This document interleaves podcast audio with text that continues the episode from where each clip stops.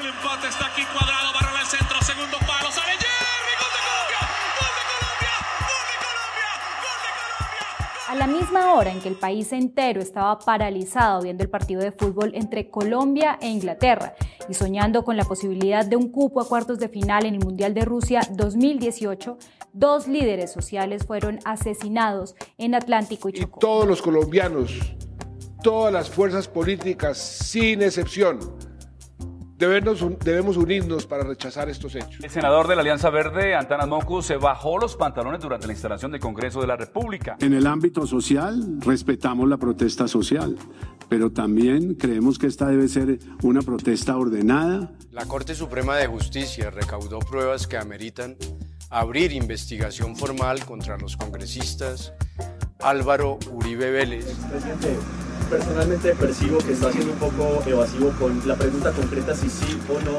va a renunciar. Ese no es el tema, querido amigo. No me diga evasivo que yo he sido muy respetuoso con ustedes. No, no me diga evasivo. No me diga evasivo que he sido muy respetuoso. Ese no es el tema. Soy Juanma, youtuber de 60 a 66. Y dejo de ser presidente para volverme youtuber. Estoy seguro que millones de colombianos quieren decirle a usted, presidente Uribe, muchas gracias. No, hombre, no me insistan más en esa pregunta. Eh, preocúpate por los temas de fondo, estimado periodista.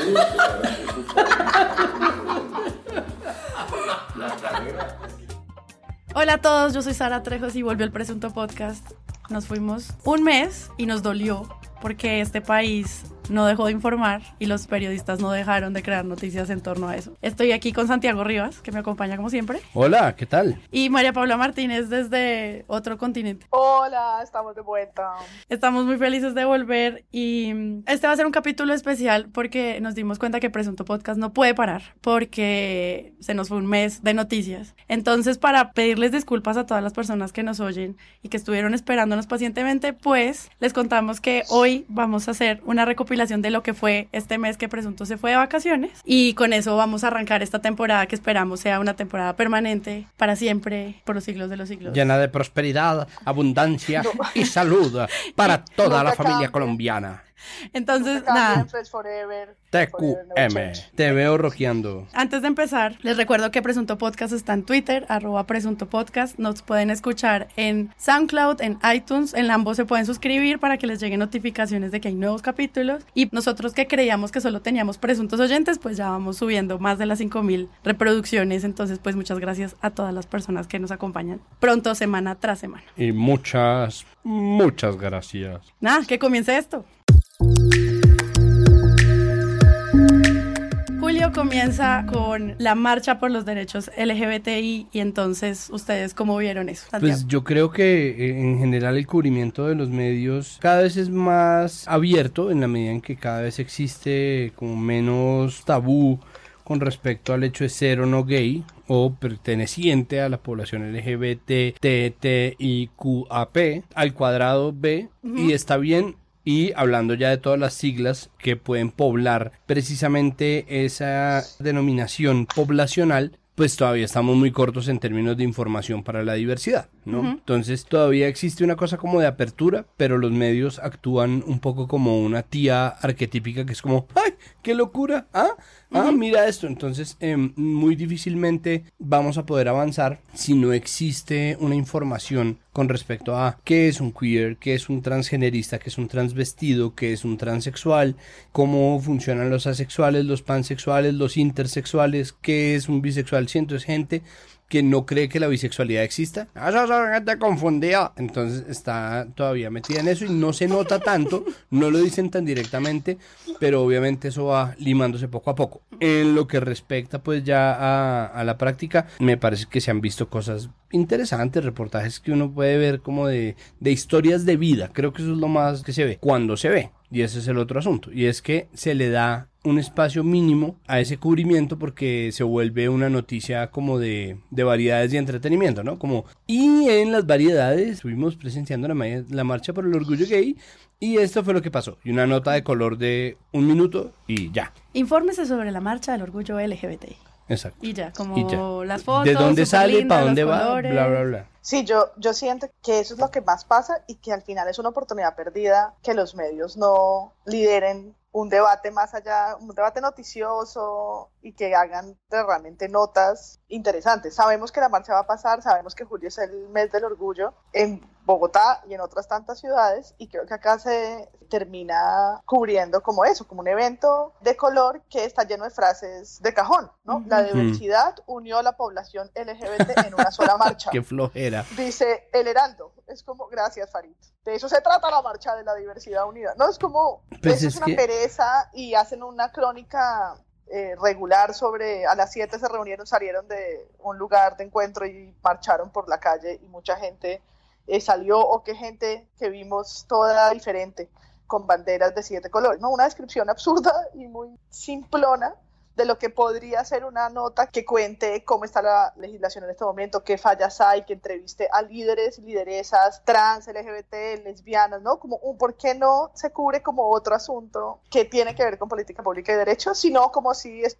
fuera folclórico y carnavalesco solamente. Pues es que lo que yo creo es que eso más que un problema, o sea, es un problema de los medios, por supuesto que sí, pero es precisamente un problema de la cultura. Es decir, nosotros tenemos un entorno cultural en donde la mayoría de la gente no sabe y lo que hacemos nosotros es recalentar esa receta y cocinarla ad nauseam, ¿no? Entonces, la misma receta de ignorancia de la gente que no sabe quién es quién, ni qué hace qué, ni, a qué se, ni de qué se trata nada, está a cargo del cubrimiento de estos eventos. Entonces, hablan de lo que les importa, ¿no? Como, ay, el color. Y como obviamente no existe ya nadie que sea Mentira, sí existe un partido entero que es, pero eh, no existe gente que de frente diga en los medios como no, nosotros rechazamos de plano que esto existe, nos parece un esperpento y un horror, y si somos eh, profundamente atrabiliarios y bla bla bla, lo condenamos, no, no, eso no existe. Existe la hipocresía de la mediocridad, que es decir, diversidad hasta el cansancio, que es, es repetir las mismas fórmulas, que es repetir Wikipedia, que es repetir los comunicados de prensa, y no ponerle atención, por ejemplo, a medios que llevan informando tanto tiempo sobre este asunto como, por ejemplo, Sentido. El cubrimiento que hace, por ejemplo, el colombiano es 11 canciones para celebrar el Día del Orgullo LGBTI. Y, te- yo, y y te yo- y pone- les puedo decir además ya pone- cuáles son, porque yo hice lo mismo en dos y punto. O sea, yo hice una lista para hablar sobre esto y nosotros tratamos de hablar de una manera un poco más diversa, pero obviamente ese es el que hay. Eso Claro, es lo que hay. Como poner Beautiful de Cristina Aguilera en la número 9 y Mika en la número 10. En serio, esta no puede ser la discusión cuando Sí. están pasando cosas con la comunidad transgénero y hay una violación sistemática de derechos humanos y la gente estaba marchando por algo, feminicidio, etcétera. Y para cerrar, yo creo que ese, el, un titular que me encontré en el tiempo me parece un poco problemático en términos de pregunta, ¿no? ¿Celebrar o no el Día del Orgullo de LGBTI? Qué cosa tan no sé, ridícula. en se- 70 años o en 80 te vale, vale. ¿Será que es que ya no lo debemos celebrar más? Porque ojalá en ese momento ya no estemos teniendo discusiones sobre si merecen o no derechos. Pero en este momento, y en Bogotá, y en Colombia, en nuestro contexto, me parece problemático. Muy problemático. No puedes estar preguntándote esto, ¿no? Así como dice Lelotier, en pleno siglo XIX. Sí, es como, no puede ser. Hablar de la marcha del orgullo gay nos lleva a una siguiente noticia, que es la convocatoria a que nos dimos cuenta de la lenta aniquilación de los líderes sociales que estaba pasando. Y se convoca también una protesta social. Y ahí también los medios, cómo se acercaron a esto, cómo cubrieron las calles, ayudaron a la convocatoria, debían hacerlo. ¿Ustedes qué opinan? Yo creo que ese episodio de la protesta social pasó la misma semana en que Mocus mostró las nalgas del Congreso y entonces nadie entendió nada. No Eh, realmente, pero sí, casi. No, pero sí, fueron, fueron noticias que se pisaron, me acuerdo porque además vi en la puya el resumen de, me acabo de enterar que estaba junto. Y Mocus mostró las nalgas para pedir silencio. Nada nuevo. Y hablando de líderes, a que no adivina. ¿Ya? ¿La tiene? ¿La cogieron? Un, dos, tres. Digámoslo todos otra vez. La semana pasada confirmaron el asesinato de cinco líderes sociales. Entre, no sé, el ruido de la transición del nuevo gobierno y este decreto de regulación de la, de la protesta social, siento que los, los medios no supieron de nuevo cubrir lo de la protesta social como lo debieron hacer y es levantar la bandera diciendo esto es un problema en democracia compañeros, vamos a analizarlo desde ahí. Lo analizaron como otros proyectos de ley, como el de la televisión o como cualquier otro, que es, ah, hay un senador que está proponiendo esto. Y siento que no se conectó el tema de la muerte con los, de la muerte de los líderes y el tema de la protesta social, que para mí no son lo mismo no deberían ser tomados igual porque no es la regulación lo que va a evitar la violencia o el asesinato sistemático de los líderes. A mí me parece que hubo un episodio en especial que fue la masacre de siete líderes sociales en el Valle, de siete personas, en donde de inmediato el Ministerio de Defensa y las Fuerzas Armadas hicieron lo que hacen siempre y lo que históricamente están acostumbrados a hacer, que es culpar a una guerrilla, incluso si no fue la guerrilla la culpable del asesinato. Entonces, ¿qué pasó? Salieron de inmediato el ministro de Defensa del gobierno pasado, ya experto en tapar huecos en la información, que en realidad no son huecos, son simplemente cosas que pasan, y no ponerse del lado de las víctimas, sino de los victimarios. Lo demás ha sido, en su inmensa mayoría, fruto de un tema de linderos, de un tema de faldas, de un tema de reivindicación, de un tema de pelea por eh, rentas ilícitas. Eso es una costumbre colombiana muy desagradable que era echarle la culpa a las FARC de todo. Prueba de eso es que la gente todavía piensa que las FARC fueron los autores del collar bomba. El caso es que sacaron la noticia que era el ELN y de inmediato todos los medios empezaron a replicar que era el ELN. Pero la gente se le olvida que las guerrillas tienen la costumbre de adjudicarse crímenes. Primero no son asesinas de, líderes sociales, serán lo que sea. Es decir, a mí me parece que el ELN sea una maravilla, eso no tiene nada que ver. A mí me parece simplemente que, siendo que llevamos años y años y años y años en los que todo en todo el mundo, es decir, el ejército republicano irlandés, la ETA, el ELN, las FARC, todo el mundo se adjudica los asesinatos de uno y de otro. En este momento todavía se está utilizando el recurso de esta guerrilla para salir del paso con la información, ¿no? Para tener un culpable ya.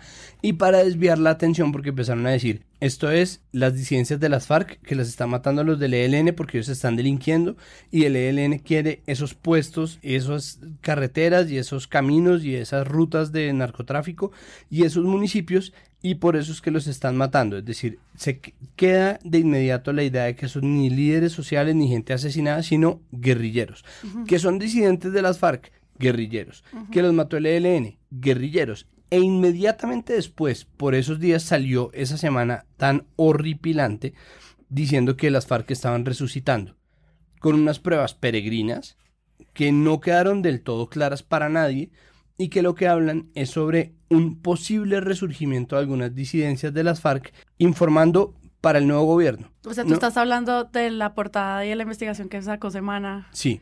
Que va a estar en las notas del episodio para que la consulten también. Sí, que yo quisiera además recobrar el trino que hizo Carlos Cortés, miembro de este podcast, aunque al se le olvide. pues Santiago, acá está Carlos para explicarnos su trino. Bueno, Sara, Santiago, les habla el corresponsal de presunto Carlos Cortés vía satélite pues vean, yo he estado mirando otra vez la revista Semana, la versión impresa sobre todo, y yo siento que la revista, pues con excepciones por supuesto, está haciendo muchísimas notas y muchas historias que están en una línea entre el reportaje abierto y no declarado, como uno ve en historias sobre la alcaldía de Bogotá, y unas zonas grises de historias que uno no sabe realmente a qué objetivo responden o cuál es el interés de fondo, porque son unos editoriales bastante largos, con unos análisis y con unos planteamientos entre líneas que no tienen fuentes identificadas, que tampoco hacen referencia a documentos y pues que difícilmente uno puede evaluar por su propia cuenta. Básicamente toca tomar la palabra de la revista por sentada y en particular la portada sobre el plan para refundar las FARC, que además, si no estoy mal, eh, se hizo eh, pues en una coyuntura importante dentro de, la campaña y de las elecciones. Entonces, básicamente la pregunta que uno se hace cuando lee ese artículo es, ¿quién me está hablando? ¿Cuál es realmente el propósito? ¿Está tratando de generar una alarma sobre una guerrilla nueva? ¿Está hablándome de algo que yo ya sabía que era la disidencia de las FARC? Estamos hablando de un grupo armado que se está formando alrededor de actividades criminales, estamos hablando otra vez de una guerrilla política eh, y uno pues después lo cruza con algunas de las observaciones que hacían organizaciones de sociedad civil u otras fuentes por fuera del artículo de la revista y encuentra que hay muchas preguntas sobre la veracidad y la imparcialidad de lo que ahí se está diciendo. Me parece que Semana se ubica en un lugar de tratar de tirar línea cuando la gente en general, y pues esto nuevamente puede ser una generalización, no es toda la revista, no es toda la gente que la lee, pero cuando mucha gente siente que no hay una credibilidad hacia los medios tradicionales y además los medios están cobrándole a la gente para que, para que los lea. Entonces, eh, además, la portada habla de un plan para refundar que uno podría decir, ese no es realmente lo que está, eso no es realmente lo que está planteando el artículo. A mí me parece que ahí hay un presunto escándalo, una presunta chiva, que terminó un poco confundiendo a la gente, pero para quienes ya critican de por sí el proceso de paz y la reinserción de las FARC, era pues una munición muy, muy útil para aumentar esas críticas. Y realmente creo que no es algo que yo sienta me deja más informado, me deja un poco más enterado de lo que está sucediendo, sino todo lo contrario. Bueno, se despide el corresponsal, eh, manden gotas con limón y jengibre por correo. Un abrazo para todos y los extraño en la cabina. Chao. En ese momento fue cuando se hizo más claro el papel que estaba cumpliendo Semana en, en, informar y en desinformar. Es decir, estaban informando de verdad sobre la perspectiva para la perspectiva del nuevo gobierno e incluso existe una columna de Pascual Gaviria del miércoles siguiente que, que se llama Portadas de Ahogado. Mm. Y Portadas de Ahogado habla sobre cómo un gobierno que salió con un terrible déficit y otro gobierno que posiblemente vaya a terminar o que va a arrancar con un gran déficit en términos de la defensa de los derechos humanos, está poniendo un montón de, de obstáculos a la información y uno de esos es la teoría del renacimiento de las FARC, cuando eso todavía no es del todo una realidad, cuando por supuesto existen seguro disidencias y núcleos y lo que quieran, pero que no se conecta directamente con los líderes sociales, pero que en cambio sí le funcionó como una cortina de humo a ese problema. Claro, porque normalmente, o sea, lo que vimos en el cubrimiento de los líderes sociales, de la marcha sobre todo, fue lo mismo que vimos con la marcha del orgullo LGBTI, que es en dónde fue, cuáles son los puntos de encuentro, qué pasó, un minuto de silencio y ya. Y siente, pues como que siento que los medios todavía no se han dado a la discusión de cómo hablar de los líderes, si vamos a contar las historias de ellos, si vamos a contar las causas que están silenciadas, si vamos a contar, como que siento que todavía, incluso teniendo el momento coyuntural como la marcha, se quedaron flojos. No sé si vieron algún ejemplo de una buena práctica o algo para resaltar. Y lo que arrancó pacifista hace más de un año, cuando hizo su graffiti, etcétera, pues ha, yo creo que sí ha cobrado protagonismo el tema es decir, los medios entonces ya están hablando algo sistemático, aunque no hay consenso en las cifras, pues son cifras completamente devastadoras, sea la que sea, pero de nuevo es una mirada muy tranquila al poder. Yo me encontré una noticia en el colombiano que le preguntan a Paula Gaviria, la consejera presidencial para los derechos humanos, sobre lo que está pasando y ella contesta una perla como el gobierno ha hecho seguimiento a la problemática y es altamente probable que los crímenes están relacionados con el rol de liderazgo de las personas. Ay, menos mal. Qué bueno. en contraposición a la teoría anterior que habla de líos de faldas. Ah, bueno, gracias. Bueno, eso es un gran avance también. Pero lo que hace, o sea, el periodista no, es decir, hay que repreguntar, hay que poner que la consejera para derechos humanos está respondiendo una cosa como Farid y que no están dando, no, están dando respuesta. Pero no se puede transcribir, o sea, no somos el megáfono, los periodistas no somos el megáfono de los poderosos y copiamos tal cual. ¿Seguro? ¿Dónde está la...? Seguro. Presuntos titulares. Dice la presunta, el presunto oficio que no se cumple tenemos una denuncia de qué está pasando con los líderes sociales y entonces días después sancionan el estatuto de oposición y eso en qué nos deja. El que el ministro de Defensa Guillermo Botero pide regular la protesta social. ¿Cómo fue ese momento? Pasamos de dos protestas muy grandes, de repente se sanciona el estatuto de oposición y volvemos como a la misma discusión que estaba planteando Santiago de cómo estamos entendiendo eh, a las guerrillas, a las disidencias, a la oposición, etcétera. Estamos casi a dos semanas de tener un nuevo presidente y esto es lo que pasa en julio. Pues el asunto con la protesta social todavía no es una realidad. Existe una serie de propuestas, existe un proyecto y en ese momento lo que existió fueron unas declaraciones de Botero que dice que que sí que él está muy de acuerdo con la protesta social, pero que la protesta social tiene que estar primero regulada y segundo encaminada o tiene que representar a la mayoría de los colombianos. Y es como, bueno, tú no entendiste nada nunca porque la protesta social pues no sirve para eso. Que verdaderamente represente los intereses de todos los colombianos y no de un, solo de un pequeño grupo. El próximo gobierno podrá hacer grandes avances si logra promover una ley estatutaria que camine en ese sentido. Y volvemos al problema que describe María Paula, es que nosotros, los medios en general, se vuelven megáfonos de los poderosos. Entonces no existe una reflexión al respecto. Existe una reflexión en Twitter. Los periodistas reflexionan en Twitter. Y las columnas de opinión, por supuesto, saltaron a decirlo y lo dijeron con toda la razón. El problema es que ese no es la cara ni la estructura del periódico, ¿no? De los periódicos o de la radio. Son los titulares y son los sistemas informativos. Y los sistemas informativos se conformaron con decir lo que había dicho el ministro. Y con eso nos quedamos nosotros. Y no existe de verdad una reflexión que preste el servicio de hacer entender que la protesta social, y esto de verdad es una obviedad, es de las minorías. Las mayorías no necesariamente protestan porque ellos votaron, ¿no? Muy pocas marchas mayoritarias eh, han estado del lado del establecimiento, como por ejemplo la marcha anti-FARC. Y está muy bien, pero esa es una marcha que en términos reales pues no está cumpliendo la labor de una marcha como tal porque las FARC no tenían poder en ese momento, no tenían el poder.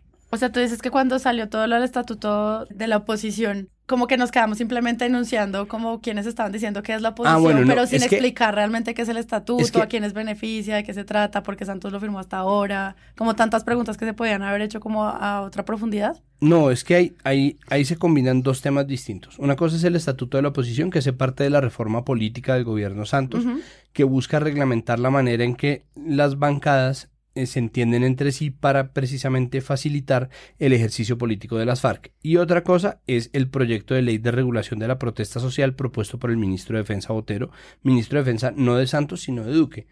Entonces, claro, las dos cosas están combinadas, pero Pasaron la misma semana. pasaron la misma semana, pero ya, por ejemplo, ahorita está justamente ahora por la reciente posesión de Duque está más en boga el tema del estatuto de la oposición. Antes de antes de ahorita no se podía saber bien. ¿Cuál es la noticia hoy? Pues que los partidos tienen que declarar si son independientes, si son gobierno, si son oposición, de frente. Y en esas reglas del juego lo que se espera es que nosotros sepamos muy bien cómo van a funcionar las bancadas. Un poco nos están pintando un mapa mucho más claro a los medios para poder contar la misma historia de siempre, que igual uno ya medio lo sabe. Pues eso es lo mismo que nada, pero esto ya es hablar de política. Si lo que cubren los medios es simplemente pasar el comunicado de prensa tratando de explicar el estatuto de la oposición, que es un estatuto hecho buscando que no se asesine o que no se amenace a la gente que está en la oposición, sino que se le respete como tal, dándole un lugar en el papel, que es lo que hacemos los colombianos siempre. Como la, la noticia de actualidad panamericana, que es que el gobierno mandó prohibir las lesiones de Falcao, ¿no? o, o lo que yo llamo el decreto antiincendios, que es que sale el gobierno a decir, nunca más se incendiará un edificio. Hemos prohibido y estamos firmando este decreto que dice que nunca más se va a incendiar un edificio. Y pues los edificios obviamente se siguen incendiando. Entonces es como, como cuando prohibieron el paramilitarismo, que eso es un poco mejor. O sea, que el país lo diga, ¿sí? Como que la institución, que Colombia, con todas las letras mayúsculas, diga, está prohibido el paramilitarismo, créanlo o no, es un avance. Pero nadie se ha puesto a analizar las implicaciones de eso más allá de los típicos análisis que no pertenecen a los medios, sino a los debates en los medios. Entonces está bien abrir el debate, hablar sobre el estatuto de oposición, pero termina mezclándose también con el asunto de la protesta social, que es una cosa exclusivamente ciudadana y que nada tiene que ver con la oposición. Y eso Sí, queda súper mezclado en los medios. Sí, claro, los medios tenían que informar una cantidad de cosas que estaban saliendo la- el último mes o las últimas dos semanas antes de que se acabara el gobierno. Y entonces el estatuto de la oposición llega en, no sé, como el 10 de julio, no sé qué día, en- va a entrar, entraría en vigor el 20, o sea, llevamos menos de un mes. Ujú.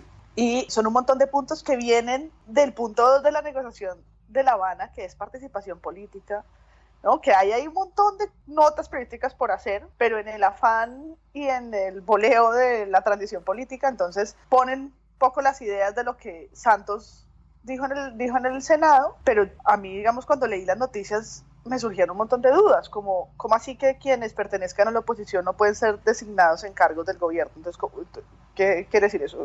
si la oposición no puede estar, decir, pero, pero Petro es senador, eh, Ángela María Robledo es representante de la Cámara, no entiendo nada. Les comparto un titular de semana que dice, Duque estrena oposición en regadera. ¿Qué significa eso? Como así en regadera. No lo sé, pregúntenle a los compañeros de semana, no. Una oposición tipo regadera tendrá el gobierno de Duque. Cuando lee la nota lo que quiere decir es que no es... Es que no que entiendo tiene nada. muchas, que tiene muchas... Muchos eh, chorritos. muchos chorros, pero es como... Chorros, pero como en Argentina, o sea, como los pibes chorros, ladrones. Eh, no, que, que sí, que no es una posición organizada, una, es decir, no es la ducha con un chorro en la espalda, sino la tipo lluvia, la regadera. Tus besos fríos como la lluvia. Que gota a gota fueron limpiando. Tú que llorando bajo la ducha, como porque... Pues lo que pasa la es que... oposición es regadera, a mí me gusta. Entre eso y las abejas podemos hacer algo. Bueno, llega 20 de julio, ya 20 días de este mes glorioso de noticias. Ta, Y- ta. Nada, tenemos un congreso nuevo. Esto es impresionante. Cuando por fin tenemos a las FARC en el congreso después de un proceso de paz arduo, de trabajo. ¿La noticia fueron ellos, Santiago? No, pues es que la noticia, las noticias fueron muchas. Primero fue la indagatoria a la que llamaron a Uribe, que antecedió la instalación del nuevo Congreso Sí, señor. y que pues sobrevino entonces la renuncia de, de Papito Álvaro y luego su desrenuncia. Fue la como el impedimento, la prohibición de la posesión de, ¿cómo se llame esta senadora Goda que compró votos? Aida Merlano. Y después, durante la posesión, el problema fue, primero, que Uribe días antes dijo que él no quería eh, ser el presidente del Senado, que él buscaba un nuevo liderazgo y no encontró otra persona distinta a Ernesto Macías. En medio del, del volate, cuando se eligió a Macías, eh, la gente estaba hablando y a Moco se le dio por bajarse los pantalones y ahí ya la discusión se volteó completamente, ¿no? Ahí ya perdimos eh, los puntos centrales de, de ese asunto. Eh, durante un tiempo se perdió también el norte de, de lo que vendría siendo pues la, la llamada indagatoria de Uribe, que eso ya lo hablaremos como un tema separado, me imagino. Y empezó la discusión eterna de qué es peor, un gobierno corrupto y no sé qué, o que una persona se baje los pantalones. Entonces, por otro lado, entonces, eh, pero este tipo faltó el respeto de la institución sagrada, bla, bla, bla. La Y dignidad del recinto. La dignidad del recinto y bueno, tu- tuvimos la misma discusión de Forever. Eso es un poco lo que marcó la entrada en vigencia del nuevo, de- del nuevo Congreso. Pero yo siento que también hubo un cubrimiento pensado para los principales retos que tendrá el nuevo Congreso, el nuevo campo de batalla, poniendo toda esta oposición en regadera para Duque. O sea, como que también hubo un interés de hacer unos perfiles de quiénes, cuáles eran las luchas que se iban a hacer y etcétera, pero obviamente las nalgas de antanas, pues eso traía muchísimo Las nalgas de antaño. daño. María Paula, ¿qué opina? No, yo siento que es- lo histórico de esta fecha era 10 políticos de las FARC posicionándose en el, en el. Senado y en el, en el Congreso y en la Cámara. ¿Sí? Eso, eso, era, eso es la noticia. Sí, Y yo, por ejemplo, revisando medios internacionales, eso, es eso fue, lo que titu- eso fue lo que titularon. Claro. La BBC no va a decir que las nalgas, los nalgas de antanas. Los nalgas en daño. no, eso no es noticia para un medio que tiene que poner la lupa donde es. Entonces, en CNN, en español, la noticia es las FARC llega al Congreso por primera vez en la historia. 10 curules, ¿no? Ujú. Y nosotros, esa noticia quedó sepultada Sí. Sí. por todos los eventos, digamos, que, que contó ahorita muy bien Santiago. Entonces, yo me pregunto cuántos colombianos saben cómo se llaman Los 10 nuevos senadores. los 10, que me digan tres nombres, cuatro, no llegan a cuatro, pero todos sabemos que alguna patrazada la que dijo Macías o que Antana se volvió a bajar los pantalones. Entonces, de nuevo creo que es un poco, ¿dónde es que está la noticia? ¿Cuál es que es? Y Sí. cuáles se roban. Se roban, yo creo que en general se la robaron. En ese día se la robó Antanas con sus nalgas, pero también se la robó Uribe, Macías, incluso Petro, hasta Gustavo Bolívar salían titulares como que ellos van a ser los de la oposición, cuando nadie creo que le puso la cámara a quien tocaba también, que es estas 10 curules Sí, de la o, FARC. o, por ejemplo explicar qué va a pasar bien con la curul de Santrich y cuál va a ser, no sé, el papel de Catatumbo y Lozada. Ey, esta gente por fin llegó al Congreso, 50 años, amigos. Pues sí, es que es la misma idea, la misma retórica de resucitar las FARC en titulares para después dejar unas pruebas chilingueando. Es que ese es el, el gran problema. Es como yo no dudo que la investigación esté en curso y yo no dudo que haya unos núcleos. Que eso sea la resurrección de las FARC, perdón, eso no es la resurrección de las FARC, ¿no? Eso es mentira. Y en cambio las FARC en el Congreso el secretariado mayor o llámenlo como lo llamen, se les invisibiliza porque son noticias que de alguna manera son inconvenientes eh, o, o que no funcionan o que pueden ser incómodas. Mm, Yo lo que siento en general es que ahí lo que hacen los periodistas es seguir el pulso de Twitter, ¿no? Entonces como Twitter, pues somos nosotros, que somos unos imbéciles, todos los seres humanos, entonces estamos fijándonos más en las nalgas de Mocus que en el hecho de que las FARC se han posesionado. Y según la tendencia o el orden de la tendencia se organizan las noticias también. Entonces ese pulso, no estoy diciendo esto Por el medio. Y hasta así también, este pulso es lo que siguen los medios, incluyendo a Pulso, para eh, determinar la prioridad en la que redactan sus titulares y ahí estamos, ¿no? Viéndole las nalgas a Mocus una vez más. Sí, está Catatumbo, está personas que llevan 30 años y 40 años en las FARC, está quien se supone es la viuda de Manuel Marulanda, es decir, esas son las personas que están entrando al Congreso, esas son las 10 curules a los que les gusta y a los que no. Claro. Es decir, es como una noticia que no es como, no es decir que revivieron, no es que, no es eh, aplaudirlo, no, no, le importa tanto a los que les parece nefasto que esto suceda a frente a quienes votaron por el sí y les parece que esa es la transición del el fin del conflicto, ¿no? Sí, Hortit Hortit, pues. Yo encontré como biografías de personas, voy a decirles algo obvio, hasta los nombres, que es como quién es Criselda Lobo, ¿no? Porque esas les presento a eh, Sí. una de las personas que está en el Senado, pero eso lo encontré en medios internacionales, no lo encontré en los nuestros. Increíble, sí, eso, yo no creo que sea un descuido, yo creo que de verdad existe una invisibilización deliberada de las FARC. Como de consejo de redacción de esto no lo vas a contar, porque ¿para qué? Sí, exacto. O como... Sí, un poco como de, como de no, no, no, ya, eh, sí, no, y este, así. Mire, como yo he visto que funciona normalmente es, no, la gente ya está a las petacas de las FARC, no, la gente ya está cansada de, ver a las FARC. Entonces ya, ya, ya, ya sabemos que se posicionan las FARC, ya estamos cansados de eso, estamos saturados, no pongamos eso, más bien veamos a ver qué pasa. ¿Y qué pasó? Pues que se bajaron los pantalones, entonces obviamente queda melo, queda pulpito ese, ese titular.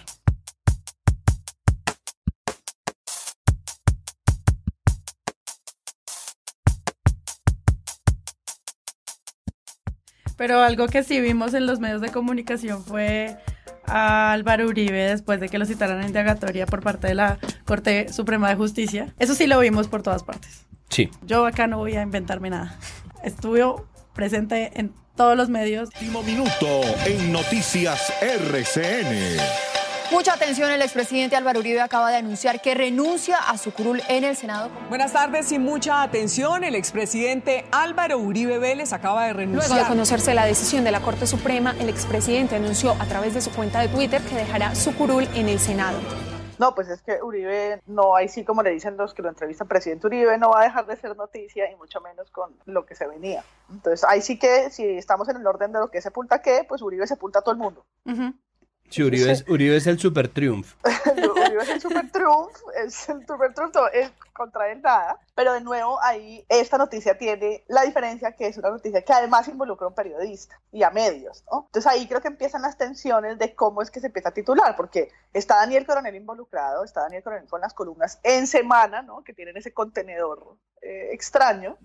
Y lo que empiezan los periodistas a responder o la forma en que empieza a construirse como ese relato de los perseguidos que están en contra del presidente o el presidente perseguido que es víctima, ¿no? que es como lo muestra su partido, que es víctima de una persecución de periodistas y se eleva también la, el debate de la libertad de expresión, que me parece que es interesante, aunque esté como tan salpicado de un problema político. Claro. Ahí se dio una discusión, hay una de las columnas más recientes de Coronel, habla sobre esa discusión que le dieron dos amigas periodistas de él, la rubia y la morena, los llama él, que están en desacuerdo con que él haya publicado esas vainas.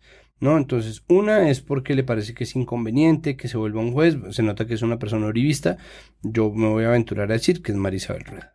No me importa si es verdad, porque es presuntamente Marisabel Rueda. Y la otra, que es la morena, le está diciendo que no es conveniente porque el papel del periodista no es servir como una corte de justicia y que puede desempañar el proceso que tendría que darse de manera limpia, es decir, es antiuribista, pero está en contra de esa publicación y no tengo una presunta idea de quién podría ser, pero tal vez lo sea María Jimena. No lo sé. El caso es que... Santiago sus teorías. Sí, hush hush. ¡Ojo! El poncho rentería de las columnas. ¡Ojo!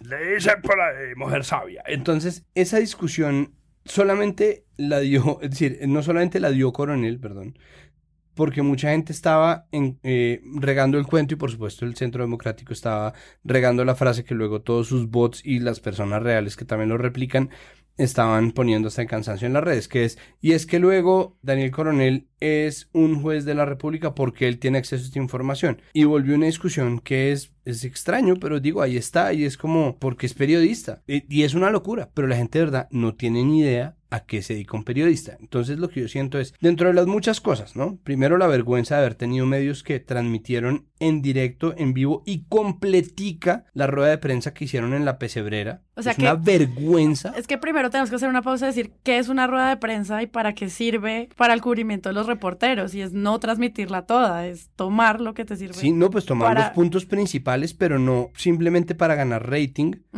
eh, transmitir además este esperpento en donde un tipo solamente porque puede sienta un poco de periodistas en un establo a decirles que pregunten cualquier cosa para después evadir las preguntas que le hacen.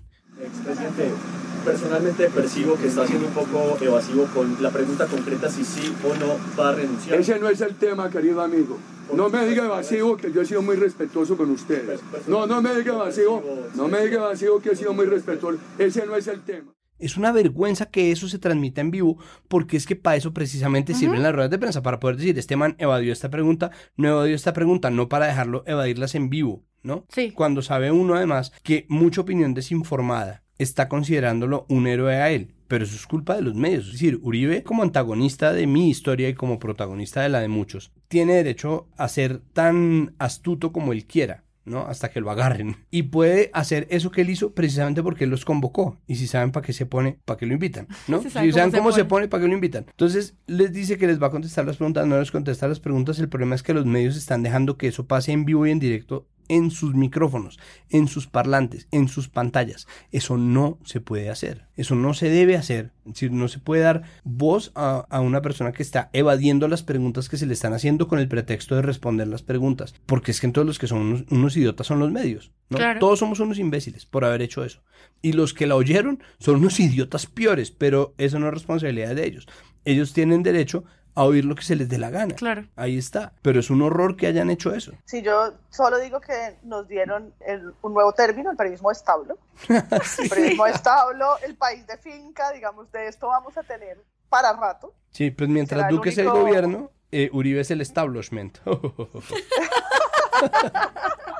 Exactamente, y nos dieron un término del que nos burlaremos una y otra vez. Yo siento que los hashtags y la movida que hubo en medios de cae montaje contra Uribe, no, arroba yo defiendo Uribe, todo eso dejó ver también como un pulso duro del tema, que empieza como esta cosa en medios de la justicia en medios, ¿no? De los que defienden, entonces salen, le salen 50 abogados a- al que no lo pidió. sí. Y en los medios se maneja lo tibio, ¿no? Lo tibio es Uribe convoca a Uribe convoca una rueda de prensa en el UR, ¿no? Y es como, no puede ser que la gente se está matando en redes, eh, Daniel Coronel está publicando las columnas y en los medios, si uno no leyera Twitter ni nada, sería como una cosa de solamente notificación. Fue convocada una rueda de prensa por un expresidente en una finca. Último minuto en Noticias RCN. 8 minutos, 8 de la mañana, 12 minutos. El expresidente Álvaro Uribe ha convocado a su casa en Río Negro, Antioquia, a los medios de comunicación para dar declaraciones sobre los elementos con los cuales pretende probar su inocencia. Como, no, bro, no. O sea, eh, ¿cómo así? O sea, ya desde ahí un titular rarísimo. No, pues es que los medios están tan mal que uno ahora se informa en Twitter. Es terrible, ¿no? Sí. O sea, los videos de las declaraciones de Uribe, los detalles de la rueda de prensa, la indignación en general está en redes sociales. Y los medios son simplemente replicantes. Pero, ¿cuál es el límite de eso? ¿Cuál es el punto hasta el que llega eso? Está bien que los medios den la opinión de unos y de otros, pero ¿cómo puede ser que alguien influya tanto en la manera en que se da la información y que quienes dan la información no sean capaces ni siquiera de hacer un análisis calmado del asunto, sino tengan que llamar panelistas, por ejemplo, o tengan que poner a sus columnistas de opinión a hacerlo. Sí. Hace poquito estaba en un hangout de periodismo y estaban poniendo en el foro una frase que en español que no existe, sí, en español no existe, pero en inglés era como, el periodismo no es que el lado A dice que está lloviendo, el lado B dice que no, que no está lloviendo, el periodista pone los dos, es como, abre la foto, Abre- mira a ver si está lloviendo. Abre la puerta. Ya abre la puta puerta. porque no nos podemos quedar diciendo, ah, el lado B dice que está granizando y el otro dice que no. Ahí tienen, querida audiencia. Como, ¿por qué, ¿Qué tal si tal vez sacas el brazo a ver si te estás mojando y nos cuentas un poquito más? La lluvia de Schrödinger. Puede que esté o no al otro lado de la puerta. Nosotros no lo sabemos, pero presuntamente ambos lados tienen razón. Es verdad. Pues ahí sí, hasta que se te moje el hijo de puta computador, y pierdas todo lo que estabas escribiendo, todas las boberías que estabas escribiendo.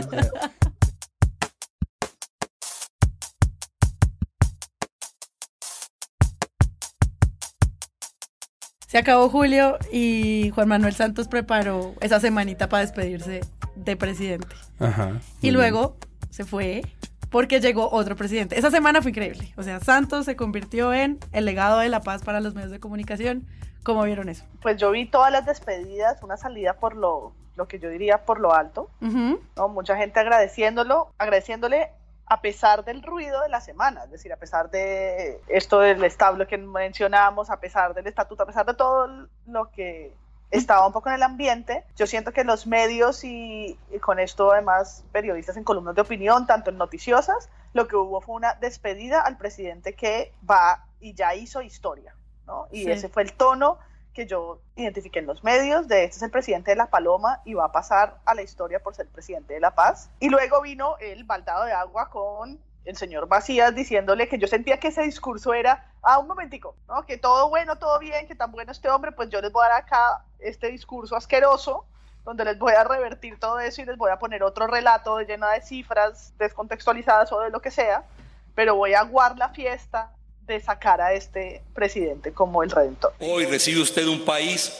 con el empleo debilitado en el marco de una tasa de informalidad del 48%, con una situación crítica en salud. A 11 billones de pesos asciende el déficit y, por ejemplo, recibe usted más de 136 hospitales públicos en riesgo financiero alto. Y es que un tipo que tuvo una popularidad tan baja durante todo su gobierno y sobre todo desde el, desde el proceso de paz, un tipo que no, nunca convenció a la derecha y obviamente nunca convenció a la izquierda, de repente aparece ya como un héroe, obviamente... Es que el problema es que no existe equilibrio, el problema realmente es ese.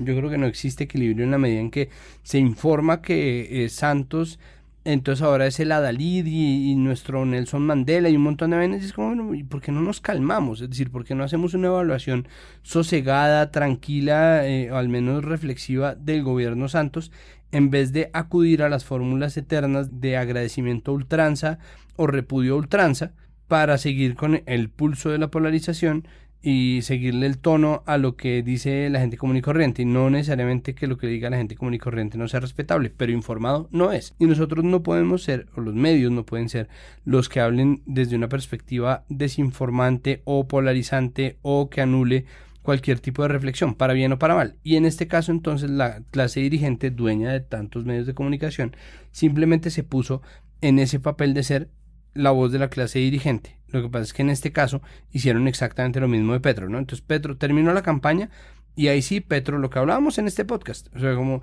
Petro, ahí sí un ídolo, ¿no? Qué candidatazo, qué señor, qué tipo tan inteligente. Y esa respuesta, sí, qué bueno, hombre. Yo me quedé añorando una hora más de sus discursos. No, sí, ahora sí es fantástico, qué, qué genio. Entonces, a Santos no hicieron sino tirársele el proceso de paz ¿sí? Eh, eh, replicar eh, las mentiras que ponía el Centro Democrático y todos los opositores, toda la desinformación, darle cara, darle una voz, darle unos titulares, para después salir a decir el presidente que hizo historia. Porque pueden, ¿no? Porque pueden, porque ya no tienen que lidiar con la presión del que realmente pone la agenda noticiosa, que es Uribe, y ahí, ahí es cuando llega el discurso de Macías. Porque es una manera de ver cómo el presidente, el expresidente Santos se va, de repente es un personaje carismático, Yamit lo invita para no criticarlo, sino para darle las gracias. Y llega este nuevo presidente con su nuevo gabinete y pues los discursos que se contradicen que ustedes ya están planteando. Entonces, no sé, ¿los medios cubrieron que llegó un presidente o los medios cubrieron que llegó un presidente del Congreso? Ambas. ¿Cómo fue eso? Es decir, yo, creo que yo creo que la pregunta ahí está en, ¿no? Por un lado, a mí me parece que la contraposición está en ¿era o no era un acto deliberado del Centro Democrático hacer eso así? Yo a veces pienso que efectivamente Duque sabía, pero los medios, sí, o sea, que Duque sabía que iba a decir Macías y Duque está jugando good cop, bad cop, ¿no? Buen policía, mal policía. Mientras tanto, los medios están vendiendo la idea de que eh, Macías contradijo el espíritu porque necesitan un malo. Y yo creo que eso es una estrategia que se va a hacer de aquí en adelante. Uribe, de hecho, estuvo durante mucho tiempo dispuesto a ser él el malo, hasta que ya lo llamaron indagatorio y se dio cuenta de que él era el malo. No, mentira. O sea, el tipo estaba dispuesto a jugar el papel de ser el malo, pero eso le estaba cobrando tanto, o sea, le estaba, le estaba jugando una, le estaba pasando una factura muy cara. Entonces yo creo que eligieron a otro. Para eso eligieron a Macías. Esa es mi teoría. Yo creo que ellos sí sabían y de hecho el video de Noticias 1 un poco lo muestra, ¿no? Ellos estaban pensando así, pero incluso el video de Noticias 1 da para pensar que es el partido contra el presidente. Yo no creo que eso sea así, pero están planteando eso de inmediato, de nuevo, porque la ideología gobernista cunde en este país. La gente prefiere estar del lado de Duque, no importa, es decir, no, no importa si Duque sí o no sabía, ¿no? Duque debería ser uno de los líderes naturales de su partido, y eso es lo que hace que sea tan complicada la intromisión del discurso de Macías, salvo que no lo sea. Y ese antagonismo, ese posible, ese presunto antagonismo que existe entre un discurso y el otro, yo creo que lo que va a marcar de aquí en adelante, o al menos durante un año, hasta que ya se aburran de hacerlo, la agenda noticiosa en términos de análisis político, ¿no? Entonces, hay unos que son el uribismo puro y duro, y hay otros que es el duquismo, que es como el, el uribismo bien educado. El, uribismo polite, que se dedica a dar mensajes de unión y hablar del pacto nacional y un poco de vainas, porque finalmente eso es lo que compran los medios, ¿no? Al notable, al notable bien educado y, y muy civil, muy civilizado, que de ninguna manera va a salir a decir las declaraciones atrabiliarias de su presidente del Congreso. Yo quisiera preguntarle sobre el método de el video que publicó Noticias 1. ¿Ustedes qué opinan de ese tipo de eh, inédita la cámara secreta, pues que también le funciona un montón a Oscar Iván haga para la difusión de semana? Bueno, así como para cerrar simplemente como, ¿qué opinan de este tipo de publicación? Noticias 1 logró infiltrarse en la reunión que en privado sostuvo buena parte de los congresistas del Centro Democrático, diez minutos después de terminado el acto oficial de posesión del nuevo presidente Iván Duque.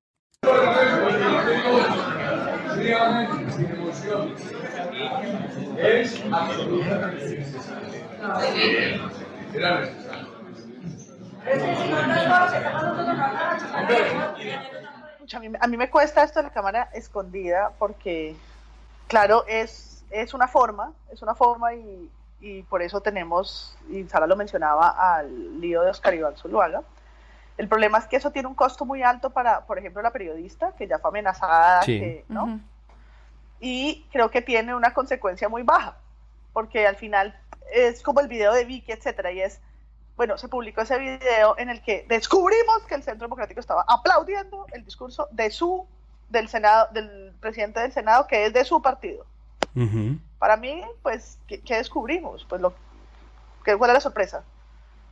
No, lo, lo están, lo están, eh, lo están aplaudiendo. Si el, para mí no cambia nada que el Centro Democrático lo supiera a que no lo supiera.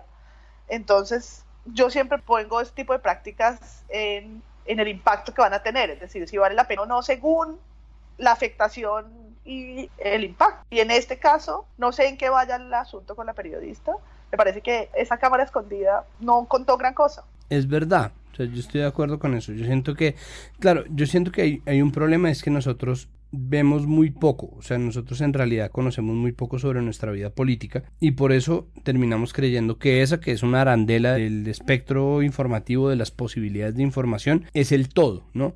Y porque nosotros como vivimos en un país que está culturalmente muy polarizado, eh, a través de esa lente de la polarización. Entonces, nosotros, los que estamos en desacuerdo y los que están de acuerdo también, tienen una visión sobre el mismo video que es muy distinta. Entonces, para los que piensan que Uribe es un malvado, entonces verlo riéndose es, ven la comprobación de su maldad y los que lo ven riendo porque dicen, no, es que él está siendo líder de su partido. Es un video que da para demasiadas interpretaciones y que se vuelve una pieza fundamental por la cual amenazan a una periodista y que en realidad tampoco es que muestre tanto. No, a mí me parece que es importante el asunto de si, de si Duque participa de las dinámicas de su partido o no, porque es muy posible que los medios nos quieran vender eso como una forma de garantizar la gobernabilidad, que por alguna razón les parece aquí en Colombia que es importantísimo que los medios garanticen la gobernabilidad cuando ese no es el papel de los medios. Y, y por eso está la discusión de las amigas de Coronel, Sí. diciéndole como, no, pero es que tú no estás dejando gobernar. Es como, pero es que un periodista no está ahí para dejar gobernar. ¿Por qué un periodista no debe estar ahí para meterse en problemas? Existe obviamente la retórica según la cual el periodista debería garantizar, sí, que las cosas pasen en su país, sea para bien o para mal, sea para lo que sea. Pero ¿desde cuándo nosotros